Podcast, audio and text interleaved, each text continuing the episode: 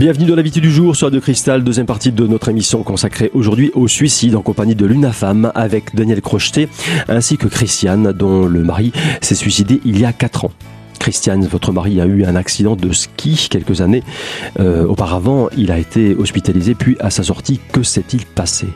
Bah, Il s'est quand même passé euh, 3-4 mois, hein, malgré tout. Et j'ai eu l'impression quand même qu'il essayait de, de s'accrocher. Mais il n'arrivait pas à, à, remonter à la surface. Il sentait peut-être ses forces euh, l'abandonner Oui, euh, je sais que quelques jours avant euh, son acte, euh, il me disait qu'il avait peur de devenir fou. Alors je ne sais pas si c'est parce que il, bon, il avait côtoyé quand même un certain nombre de personnes à l'UNAFAM et il avait peur de je sais pas, moi, de perdre la tête. Il se faisait peut-être une idée de, de, de, de ce qu'il attendait. Il avait peur de, de cette euh, dégradation physique oui, et mentale. Oui. Il avait peur aussi, euh, plusieurs fois, c'était vraiment quelques jours avant, il me disait euh, range ce couteau, j'ai peur de te faire du mal à toi ou à mon fils, enfin à notre fils qui était, enfin qui, qui vit avec nous. Quoi. Et, et puis voilà, et puis un matin, bah, je l'ai trouvé. Euh... Avec le couteau? Non, non, non, il s'est pendu. Voilà. Daniel, deuxième témoignage aujourd'hui de Vincent et de sa maman Dominique. Voilà, donc euh, bah Vincent, on le connaît maintenant depuis, on se connaît depuis depuis quelques temps, hein, euh, et Vincent est, est, est une personne qui depuis euh, donc 26 ans, 26 ans souffre d'une d'une psychose avec passé par de nombreux bas et beaucoup moins de hauts. Hein il y en a eu quelques-uns heureusement, hein, et donc je pense que ben, je vais lui laisser un peu la parole puisque il, il, ben Vincent, cette c'est pas une particularité, ça arrive malheureusement très souvent euh, quand on est face à ce type de de, de, de problèmes de santé, euh, a régulièrement des idées des idées suicidaires, des idées noires. Voilà. Vincent vous écoute. Hum, je peux dire c'est l'idée suicidaire est très on en est imprégné, on a du mal à s'en défaire quand on quand on y pense quoi les solutions sont là, on veut pas toujours les voir. Et puis c'est vrai que avec les années euh, en psychiatrie, c'est souvent ça m'arrive de penser donc euh, à en finir, mais je suis aimé autour de moi, il y a toute une couronne d'amour, tout, un, nid d'amour, donc euh, je ne le fais pas, mais euh, je comprends celui qui le fait. Tellement la souffrance psychique peut être difficile à supporter et peut-être plus difficile même que des souffrances physiques assez intenses.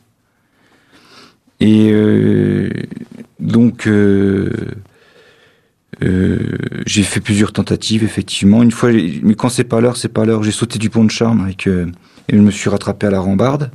Donc j'avais les pieds dans le vide.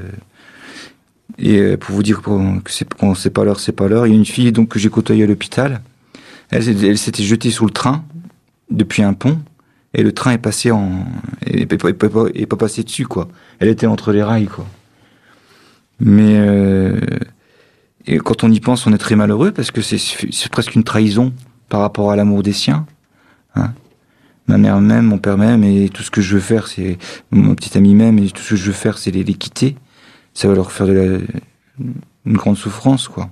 Vous travaillez, euh, Vincent, je crois. Hein oui, je travaille. Oui, je travaille comme jardinier dans un lycée, donc en milieu ordinaire. Et la, la, la psychose n'est pas toujours bien perçue dans le domaine. Euh, c'est vrai des ouvriers puisqu'il n'y a pas la, la, la, la, plasticité intellectuelle. J'ai un ami qui travaille dans un bureau, ça se passe totalement différemment parce que eux, c'est des Russes et, et pour eux, c'est fou ou taré. Mais c'est pas, t'as des problèmes psychotiques quoi. Donc euh, j'ai énormément souffert au travail au point de vue adaptation. J'ai même fait des tentatives de suicide euh, sur mon lieu de travail euh, assez sérieuses, avec un greffoir en m'ouvrant les veines, une fois avec des médicaments aussi j'ai dû changer de lycée, j'ai dû et, et, voilà et, et c'est vrai que hum, à la limite une personne lambda est plus précieuse que les proches pour parler du suicide. Parce que les, les parents on n'a pas envie d'en parler euh. parce qu'ils le vivent au quotidien déjà. Oui, oui puis ils le savent plus ou moins et puis c'est pénible de tout le temps entendre quelqu'un rabâcher hein. bon il y, y, y, avait trois étapes flash idéation rumination et cristallisation. Moi je suis plutôt dans la rumination. J'y pense assez souvent et euh, voilà, mais Mais c'est terrible, quoi. Et j'ai perdu, comme ça fait longtemps que je suis dans la psychiatrie, j'ai perdu beaucoup de copains euh, qui se sont suicidés. Et euh, ça fait mal, c'est sûr, quoi.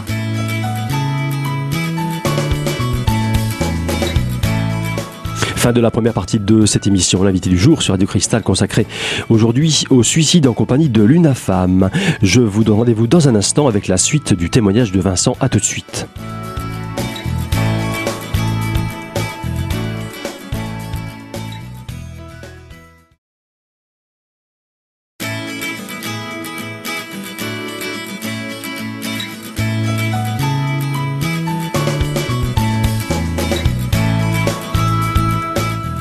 Deuxième partie de l'invité du jour sur Radio Cristal, consacrée aujourd'hui à la thématique de la lutte contre les discriminations. Et je suis toujours en compagnie de Vincent qui nous livre son témoignage. Vincent, vous étiez encore hospitalisé il y a quelques semaines, en janvier dernier. J'étais à l'hôpital, oui, pour réguler mon traitement et, suite à une envie suicidaire d'ailleurs. vous suivez un traitement actuellement? Ah oui, j'ai un traitement costaud, 600 mg de Leponex, enfin s'il y, s'il y a des gens qui connaissent. Et puis euh, donc euh, de l'anafranil et euh, donc un anxiolytique, le, le, Temestar, quoi. mais je me demande même si, vous savez, il y a les alcooliques anonymes. Je me demande même si ça serait pas précieux de, se réunir entre gens qui ont des, envies suicidaires. Parce qu'on dit, ah oui, moi j'ai connu cette, souffrance-là, oui, oui, moi aussi j'avais l'impression de trahir, d'être un imposteur, de pas, pas d'embrasser mes parents et dire j'ai envie de les quitter, j'ai envie de mourir, ou d'autres quoi qui ont vécu le, leur euh, une expérience quoi. Le fait de partager, le fait d'échanger déjà, c'est ça crée une dynamique, ça crée un réconfort, on peut le dire. Euh, le fait d'en parler à Vincent, c'est quand même euh, hein, ça voilà, ça soulage un peu. Bien sûr. Ben là je suis mieux. Je suis mieux mais, mais quand j'ai vu l'entonnoir du résultat d'une conférence que dont m'a fait part monsieur je trouve que c'est pas mal mais ça m'a fait peur en même temps quoi je me dis où j'en suis, euh, qu'est-ce qui se passe là De même que les chiffres évoqués par Monsieur Crocheté aussi m'ont pris à la gorge, m'ont fait un peu bouleversé. Je pense aussi que c'est des gens qui sont dans une fragilité, une presque même une hypersensibilité par rapport à la vie, mais dans le... Les écorchés vifs, un peu ça. Hein oui, possible aussi une, une manière à eux de d'amplifier, de, de, de, oui, c'est d'être plus que mélancolique, réagir, de réagir un peu exagérément. Oui, puis euh, je pense que c'est une hyper mélancolie, quoi. C'est c'est c'est un ras-le-bol, quoi. C'est un ras-le-bol. Faut, faut pas oublier que au, 19e siècle, il y, a, pas 100 ans, on n'enterrait pas les suicidaires. Hein. Vous vous rendez compte? Alors que maintenant, non. Maintenant, on a bien compris, c'est évolué dans les dans les mœurs que le suicide, donc c'est c'est ça peut être un appel à l'aide, ça peut être un Hein, la dernière solution parce que j'ai essayé pas mal de choses et ma vie est un échec et voilà. Et le fait d'en parler, oui, oui, mais encore faut-il encore faut-il faire naître l'envie, euh, l'envie de parler, l'envie de parler à celui qui est et de parler et ça libère aussi, je pense. Hein, ça, ça, ça, vous, ça, soulage un peu d'un poids quand même. Hein, c'est pesant quand même. Il faut bien. que je sais que dans deux heures, je vais repenser plus ou moins, mais mais je crois que j'ai une mère et j'ai un père très bien, une mère que j'aime tellement que je ne fais pas à cause d'elle. Maintenant, je veux pas dire que je suis heureux dans la vie. Je ne veux pas dire que je suis heureux dans la vie, mais puis quand je vois tous les, trésors de de patience de qu'elle développe pour moi, euh, le travail de le travail de l'UNAFAM Vosges, on est pour parfois dans les réunions bien épaulées et bien suivies. Hein. Voilà, merci à toute l'équipe, à Monsieur Crocheté aussi. Votre maman est venue aussi, je crois. Euh, ben, nous sommes toujours dans l'inquiétude. Euh, quand, nous quittons la maison, quand nous, sommes toujours dans, l'angoisse, quoi, parce qu'on on craint, on craint, on craint. Mais tous les matins en se levant, il a ses pensées qui sont qui le suivent, et ça va beaucoup mieux le soir. Où je disais en riant que j'étais son joujou favori quand il euh, se plaît à se moquer de moi ou à rire, à me voilà, eh bien, je sais que ça va mieux. Mais c'est très difficile à vivre pour la famille, pour toute la famille même. Je crois que plus que toute autre maladie, euh, cette maladie psychique est très difficile à vivre. Je voulais aussi vous parler de Vincent a perdu plusieurs copains de cette manière, et le dernier en date, lorsqu'il a lorsqu'il a fait cet acte, euh, Vincent a eu cette parole, une seule parole. Il a tout compris. En parlant de, de cette personne De cette personne, il a tout compris. voilà, chacun, la maman a réfléchi aussi cette parole, tous on l'a réfléchi. Voilà ce que j'avais à dire et je, je suis contente que Vincent soit ici aujourd'hui. Il fait partie de d'un milieu de, de GEM, d'espoir, enfin de, de, de VEM, de, de groupe d'entraide mutuelle qui s'occupe de ces personnes. C'est un groupe un groupe qui a été fondé par la VSEA et l'UNAFAM, je crois. Il y a Daniel qui me, qui me, qui me reprendra s'il le veut, et qui accueille euh, la semaine peut-être non pas le week-end, des personnes en dans ce genre de difficultés. Donc ils y vont, mais il n'y a pas de soins. Donc ils y vont, ça leur redonne un horaire, ça leur redonne euh, le, goût du social. Il y a des ateliers, des et là il, il, rencontre beaucoup de monde, comme dans un certain café à Nancy où ce sont des psychiques qui viennent aussi et qui rencontrent aussi la population de Nancy, enfin certaines personnes. Et là, je voudrais qu'il soit un peu veilleur, qu'il aide les autres et qu'il, puisqu'il a connu ces difficultés, qu'il soit un peu le le veilleur, oui, de toutes ces personnes. Et franchement, c'est ce que j'attends un peu de lui. Parce que même quand on est malade, on peut aider et on peut faire quelque chose pour les autres. Je pense. Voilà, ce sera tout.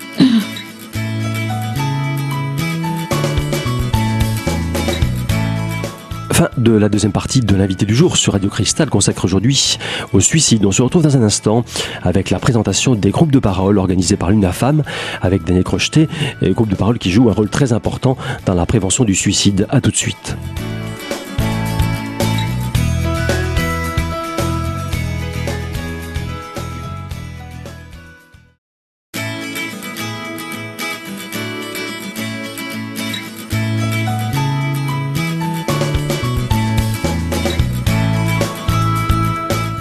Troisième et dernière partie de l'invité du jour sur Radio Cristal, toujours consacrée à la lutte contre les discriminations en compagnie de l'UNAFAM et de Daniel Crocheté. Daniel, Christian nous a évoqué précédemment les groupes de parole de l'UNAFAM. Vous pouvez nous en dire un petit peu plus à ce sujet? Alors, il ne s'agit pas de, de, réellement de groupes de parole pour les personnes qui sont en souffrance. Hein. Il s'agit donc, on a, mis en place des, euh, des groupes d'entraide mutuelle. Donc, il y en a quatre sur les Vosges, Épinal, euh, Saint-Dié, Miremont, Mirecourt, mais il y en a également sur la Meurthe-et-Moselle, à Nancy, etc. Et c'est leur caractéristique, c'est que effectivement, comme a dit Dominique, c'est des lieux, ce n'est pas des lieux de soins. Hein, c'est des lieux vraiment d'accueil et de resocialisation des personnes. On y va parce qu'on en a envie, pour faire euh, euh, simplement pour boire un café ou pour discuter avec quelqu'un ou pour faire une, une, ou plusieurs des activités qui sont proposées. L'objectif, c'est effectivement de redévelopper chez les personnes le contact social qui leur manque beaucoup et également de les de, de, de leur de, de leur apporter l'aide dont ils peuvent avoir besoin dans certains moments qui sont plus ou moins difficiles. Alors ça se passe euh, où et quand Daniel? Alors ces, ces groupes sur sur euh, généralement ils sont ouverts du, du lundi au samedi hein, en, en, général les après-midi.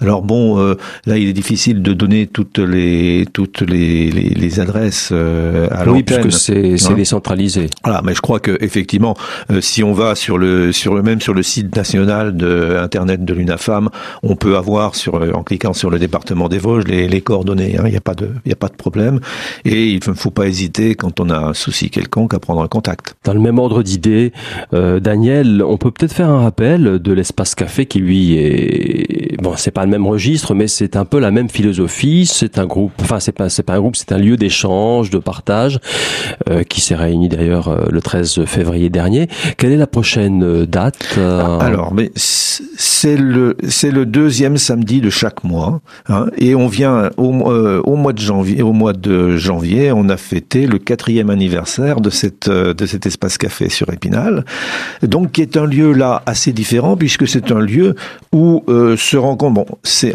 l'UNAFAM offre le café et les viennoiseries, hein, et c'est surtout un lieu, c'est important quand même, et euh, on peut même avoir du beurre et de la confiture, hein, c'est pas un souci.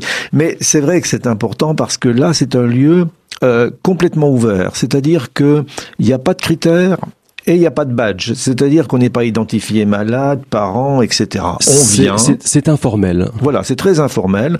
On vient, comme on va dans un dans un bistrot, on s'assoit, on s'assoit autour de la table et on discute avec les avec les voisins en buvant son café euh, et en mangeant son croissant.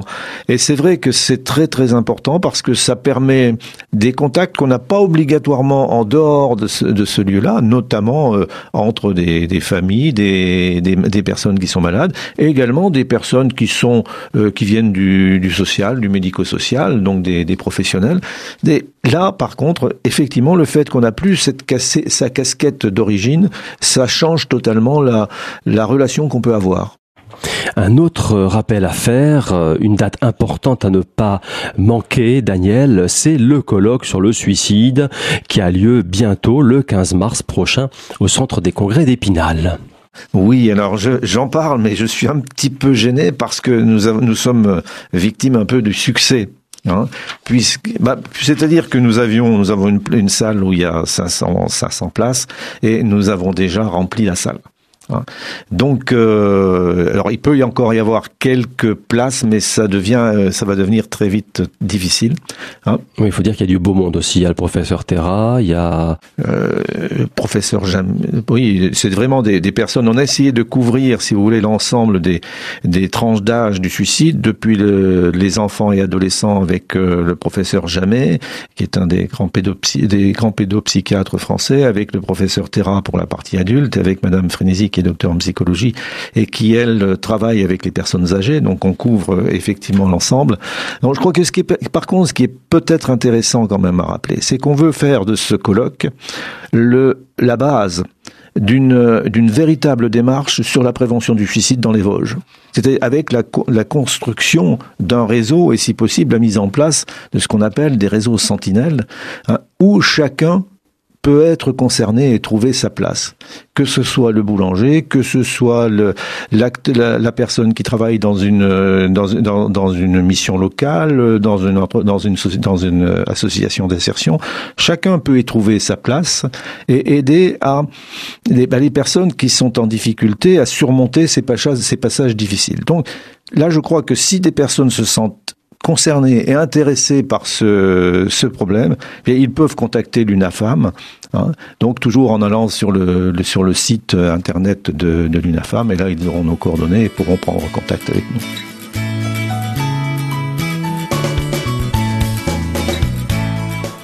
Fin de l'invité du jour sur Radio Cristal, consacré aujourd'hui à la lutte contre les discriminations avec l'UNAFAM. Quelques conseils pratiques pour euh, contacter l'UNAFAM Vosges. Tout d'abord, un numéro de téléphone, le 03 29 64 05 73.